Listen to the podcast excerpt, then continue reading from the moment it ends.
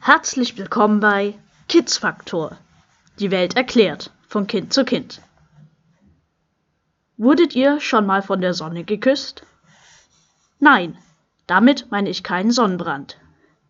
Habt ihr schon mal Polarlichter gesehen?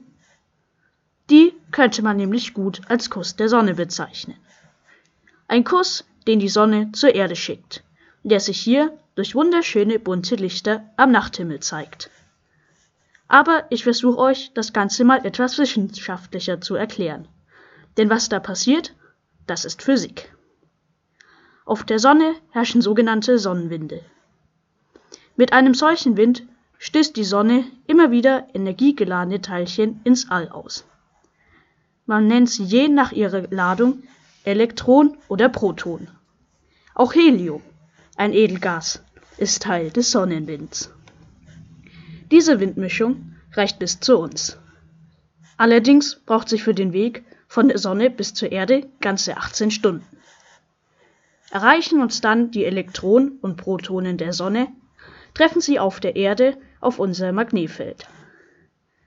Unsere Erde ist nämlich magnetisch und sie hat zwei Pole, den Nord- und den Südpol. Zwischen ihnen baut sich unser Magnetfeld auf, das die ganze Erde umspannt und ähnlich geformt ist wie ein Apfel. Der Bereich, in dem unser Magnetfeld wirkt, nennt sich Magnetosphäre. In diesem Bereich werden die Teilchen der Sonnenwinde zu unseren Polen umgeleitet, den zwei Vertiefungen unseres Apfels. Dabei treffen sie auf die Atome unserer Erde. Bei diesem Zusammentreffen entstehen die wunderschönen Polarlichter. Treffen die Teilchen der Sonne zum Beispiel auf die Sauerstoffatome in unserer Luft, dann entstehen grüne Polarlichter. Dieses Schauspiel findet in 100 Kilometer Höhe statt, damit über der Wolkengrenze. Da ist es kein Wunder, dass wir einen dunklen und möglichst klaren Himmel brauchen, um es zu beobachten. Diese Sonnen- oder Luftkösse findet ihr in den Polargebieten im Norden und Süden unserer Erde.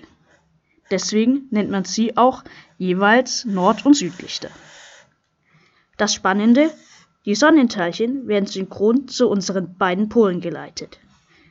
Wenn ihr also jemals Polarlichter am Nordhimmel sehen solltet, dann könnt ihr euch sicher sein, dass auch im Südpol genau in diesem Moment welche zu sehen sind. In ganz seltenen Fällen können wir sogar über Zentraleuropa Polarlichter sehen. Dafür müssen die Sonnenstürme aber besonders stark sein.